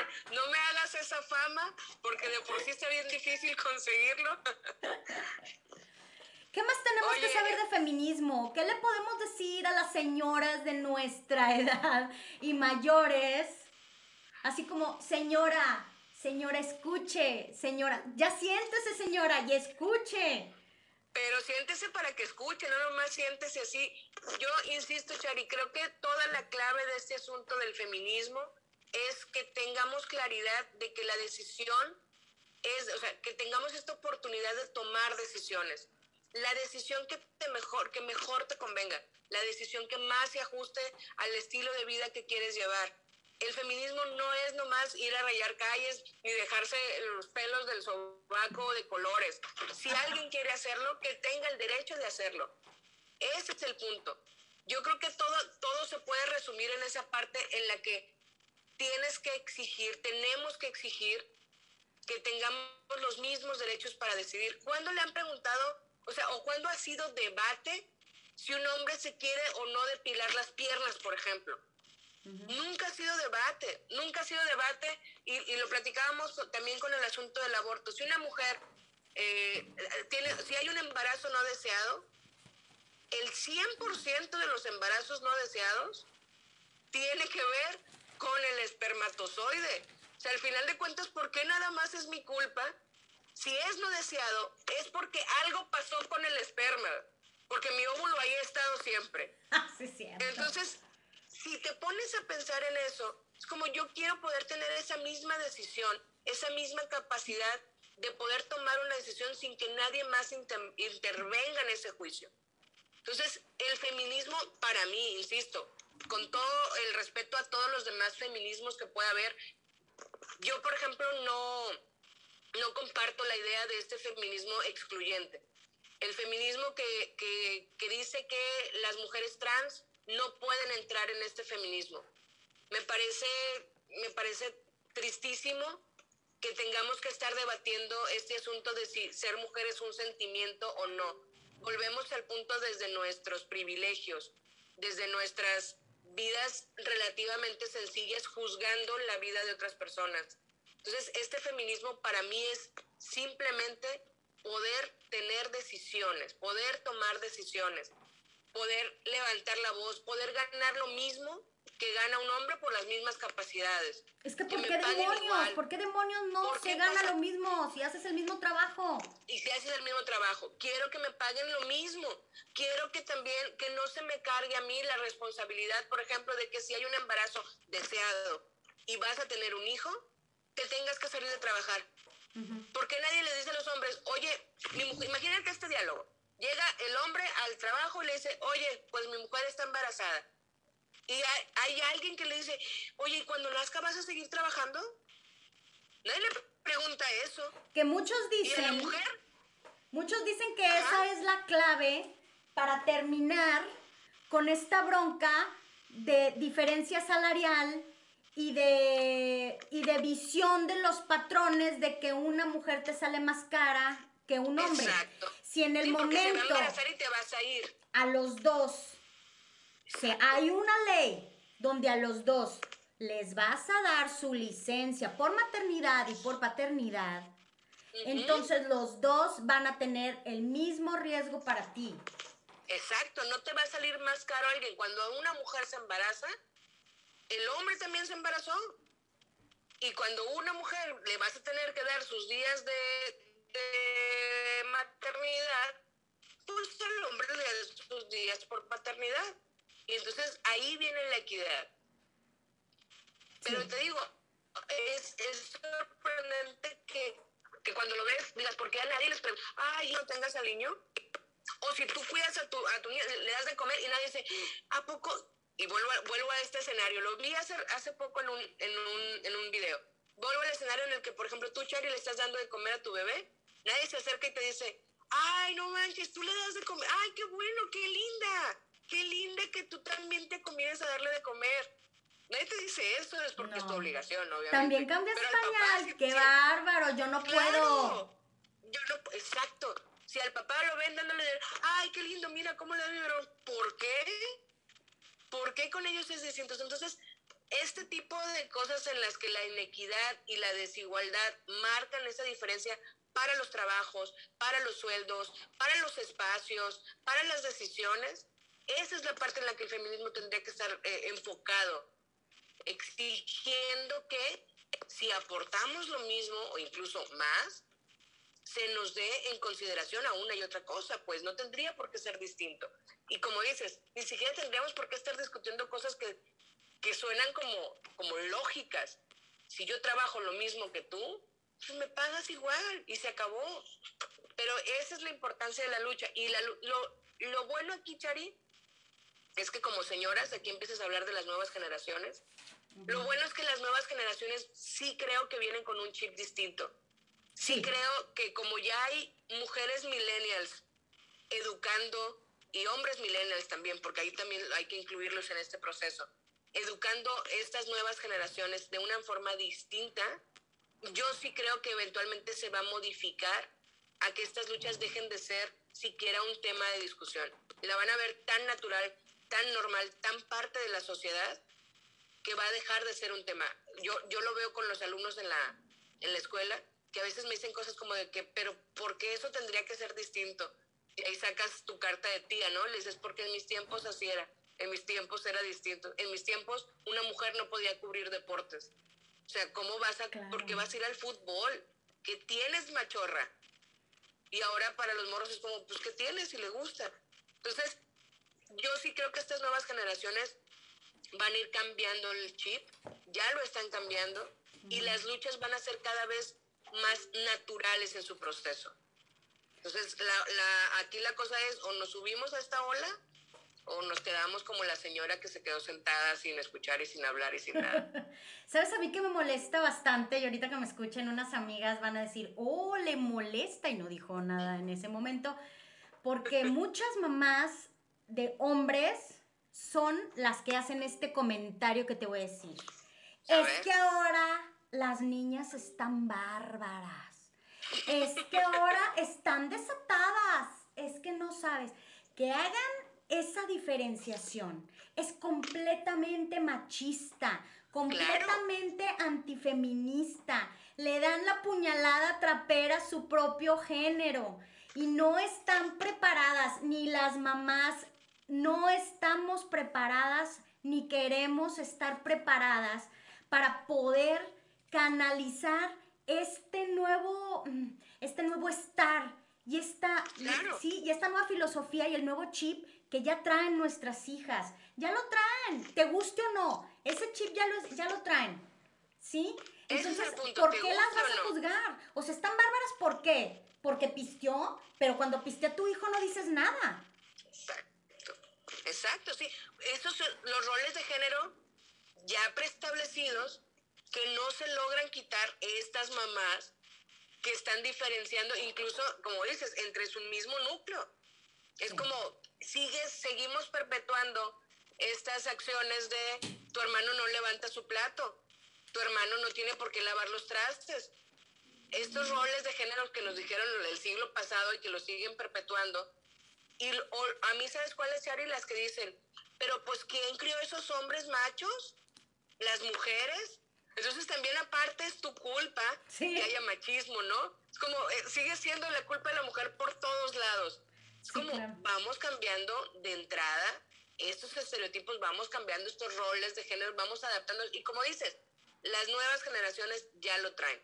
Entonces, te guste o no, más vale que se adapten, más vale que se dejen llevar, que aprendan, que aprendan de los nuevos, de, de los morros, que aprendan de la generación más chavita, que están viendo las cosas de una forma que para nosotros era inconcebible. Y es como, abre los ojos porque para allá va todo, te vas a quedar afuera. Sí, o sea, quieres, por una cosa, hágase la voluntad de Dios, pero en los bueyes de mi compadre, ¿no? Exacto. Sí, entonces, a ver, ¿quieres que para tus hijos sea justo, pues también para las chavas tiene que ser justo.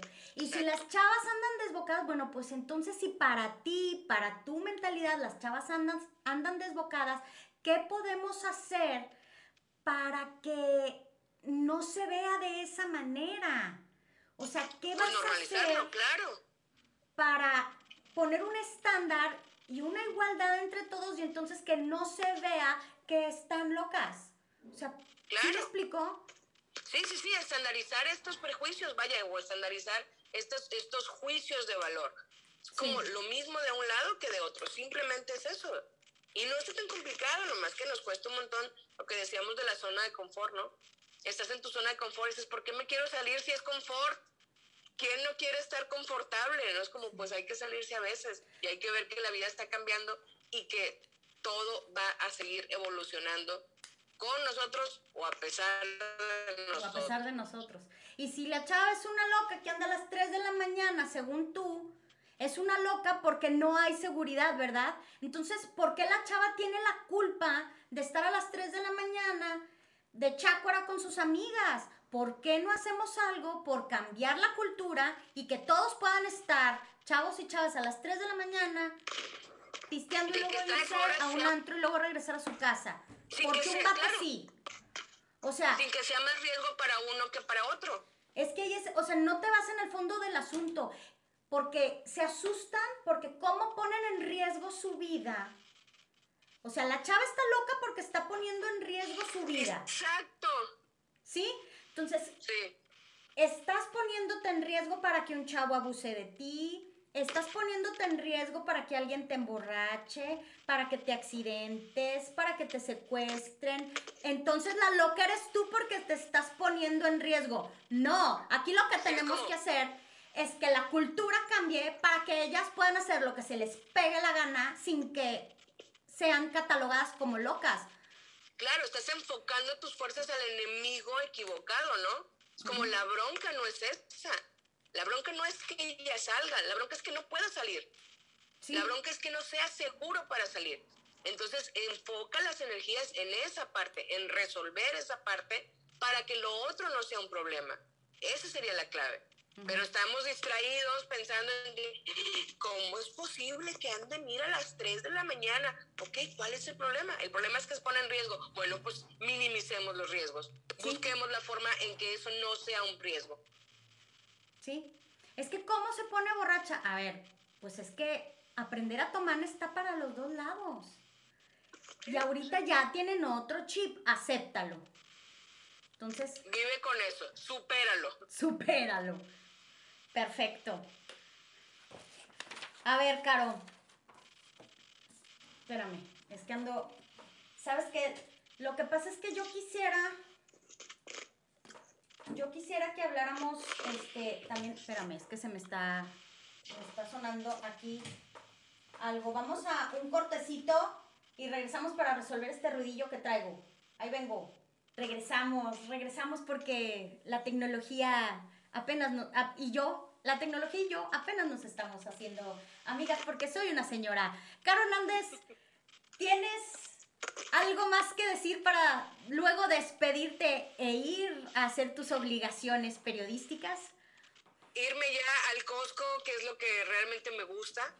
Oye, no, pues nada más este asunto, Chari, el, el, el- entendamos este feminismo como, como la oportunidad de poder decidir. Mientras podamos decidir lo que nos haga felices, si te insisto, si te gusta ser ama de casa, está genial. Si quieres la maternidad, está genial. Si quieres casarte, está genial. que puedas tener esa decisión, pero también del otro lado que puedas tener esa misma decisión, de no tener hijos, de no casarte, de no ser mamá, de no ser ama de casa, de ser una profesionista y que tengas las mismas oportunidades y que se te pague de la misma forma. Entonces, esta parte en la que nos, la lucha es por tomar estas decisiones y que estas decisiones puedan ser respetadas por todos, por todas y por todas, entonces ahí habremos logrado algo. Y aceptemos que las cosas están cambiando. Es mucho más fácil que resistirse todo el tiempo a los cambios. Veamos la historia. Todas las generaciones resistieron los cambios de las que siguen y nosotros dijimos que íbamos a ser distintos. Y estamos siendo los mismos, renuentes, escandalizados porque alguien quiere hablar con la E. Entonces, avancemos en este proceso y realmente entendamos que ellos son los que tienen el control. Los nuevos, las nuevas generaciones son quienes tienen el control. Lo mejor que podemos hacer es ser parte del lado de la historia, si no nos vamos a quedar en el lado equivocado. Muy bien, pues concuerdo completamente contigo. Muchísimas gracias, Caro Hernández, por, por estar conmigo. Al rato checamos esa editorial en Código Magenta. Síganla, Caro. Hoy es martes. Hoy es martes de Yo qué voy a saber y yo creo que en la nochecita sale el editorial. Échenle ahí un ojo y lo platicamos. Muy bien, me parece perfecto. Me saludas a tus papis. Saludos a tus papis, Cari. Nos vemos, muchas gracias. Un abrazo para todos. Gracias a ti, Caro, nos vemos. Vamos a un corte, amigos, y regresamos a quien prendió la luz, porque les voy a platicar un poquito acerca de cosas que he descubierto con algunos eh, libros y series sobre feminismo. No se vayan. Bueno, pues regresamos. Y fíjense que les quería platicar, ahorita ya que se tuvo que ir eh, Carol Hernández y que hablamos un poquito sobre... Ay, un poquito, qué mentirosa, si hablamos casi una hora sobre feminismo, que me estoy... que, que me estoy limitando. A mí me encantaría que quienes me escuchan, si no han tenido un acercamiento a lo que es el feminismo, miren, láncense y vean una serie que se llama Mrs. America. ¿Eh? ¿Qué tal mi pronunciación? Mrs. America. Esta serie nos retrata cómo ha estado todo el proceso de la igualdad de derechos para la mujer desde los 70 Se habla de Phyllis Schlafly, que eh, fue una señora, no sé si ya se murió, fíjense, no, eh, pero ella era una mujer conservadora que estaba completamente en contra de la igualdad de derechos. También en la misma serie se habla de Gloria Steinem, se habla de Betty Friedan y de muchas de las mujeres que conformaron la segunda ola feminista, no, pensé, es la tercera ola feminista, sí, porque han de saber que ha habido ya tres olas y esperemos que esta sea la cuarta. Pero sí, sí me gustaría que vieran esta serie, porque es una serie donde podemos ver cuál es el origen, el valor del feminismo. Feminismo y machismo no son lo mismo, porque machismo es una conducta, machismo es una cultura, pero feminismo es un movimiento. Feminismo, todas las mujeres le debemos a las iniciadoras de estas protestas desde el siglo XVII, pero pues eran los 1800, más o menos al inicio de 1800, que empezaron todas, todos estos movimientos y que después hubo una segunda ola en, Estados Unidos y, y, en Inglaterra, más o menos como por 1843, más o menos que que empezaron con todo este movimiento de las sufragistas, se creía que obteniendo el voto se iba a poder dar voz a las mujeres y que entonces votando se podría conseguir los mismos derechos.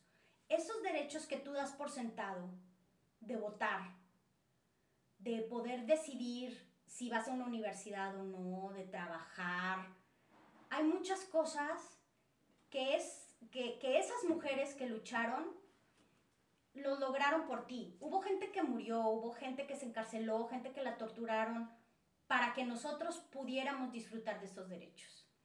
Por eso yo sí quiero reivindicar este movimiento, seas pro aborto o no, te parezcan que las chavas de hoy están locas o no, quieras que se rasuren o no, lo que tú pienses de estas feministas locas que para mí son valientes y que para mí son las que llevan la mano alzada en pro de todas nosotras, lo que tú quieras pensar, las primeras feministas lograron desde su lucha, desde su locura, desde eh, eh, eh, ser criticadas y desde ser violentadas, lograron los derechos por los que tú hoy estás aquí, los derechos que tú ahora disfrutas. Entonces, sí me gustaría que, que lo viéramos desde el otro lado. Y una de las mujeres que tiene también una vida impresionante que acabo de ver yo la serie, eh, no es cierto, vi la película, protagonizada por Jennifer Hudson. Eh, Aretha Franklin, la historia de Aretha Franklin, también se la recomiendo mucho. Se llama Respect, búsquenla en su, en sus plata, en su plataforma favorita. Eh, fíjense, ella tiene una voz divina, su papá era un ministro bautista, pero cuando su papá tenía fiestas, él no se daba cuenta que después de que ella cantaba y la mandaba a dormir, había una persona, un señor, que después de ahí iba y visitaba a la niña en su cama. Fue una chavita, una niña que se embarazó desde, se los juro, tú la ves en, en la película y no tiene más de 11 años. Tuvo dos hijos, fue golpeada por uno de sus maridos después. Cuando tú empiezas a ver la vida de estas mujeres y entonces conectas con los privilegios que tú puedes tener y las mujeres que no tuvieron esos privilegios y que a pesar de todo hicieron cosas maravillosas como Aretha Franklin, de veras, no entiendo cómo no nos mueve el feminismo. Cuando tú ves a una mujer en un noticiero es que, que no te llamen la atención las cifras de las desaparecidas. Con que veas la cara de una madre, ponte en su lugar. Imagina que es tu hija, la de esa señora a la que desaparecieron, a la que violaron, a la que mataron, a descuartizaron. Y que luego todavía vayas al Ministerio Público y que no te ayuden. Y que tu caso se quede ahí para la posteridad sin que nadie mueva un dedo. Y que además después, al estar buscando, al estar investigando, porque la policía no te ayudó, pero tú como madre no te quedas en paz, todavía hay alguien que llega y te mata para que no sigas con esto. Y entonces se victimiza aún más a la víctima. Todas esas cosas que nosotras vemos en la tele, y quedamos por sentado. Hay muchas cosas por las que lucha el feminismo, muchas cosas por las que históricamente ha luchado el feminismo. No las tildemos de locas, no las tildemos de histéricas. Yo la verdad me considero feminista, porque yo no voy a dejar de luchar, de hablar y de fomentar que sean iguales los derechos para mi hijo que para mi hija. Que yo pueda estar en paz si mi hija sale a la calle, igual que mi hijo sale a la calle. Vamos a, escuchar esta canción de Aretha Franklin para, para despedirnos. Les quiero agradecer que hayan estado aquí con nosotros. Eh, también les, les recomiendo que busquen el libro El mito de la belleza, para que vean también cómo la violencia estética contra la mujer ha sido gran parte de el sojuzgamiento y, el yugo para las mujeres. Y pues bueno, creo que nuestro, programa, nuestro programa de hoy se, se acaba. Eh, ya saben, si tienen algún comentario, están abiertas las redes por Instagram de el programa Quién prendió la luz. Por ahí mándenme un mensajito a ver qué, qué les pareció. Agradezco a todos los que se conectaron el día de hoy. y nos vemos el próximo martes a las 12 del día en quien prendió la luz. El próximo martes vamos a tener a una mujer maravillosa que, que nos va a enseñar muchas cosas. Una mamá genial, Jackie Zarzar. Así es que no se, no se despeguen de Radio Alter Ego. Ahorita a las 3 de la tarde también está el programa Alter Ego con Toño Galvez. Y nos vemos muy pronto, el próximo martes 12 pm. ¿Quién prendió la luz? Por radioalterego.com.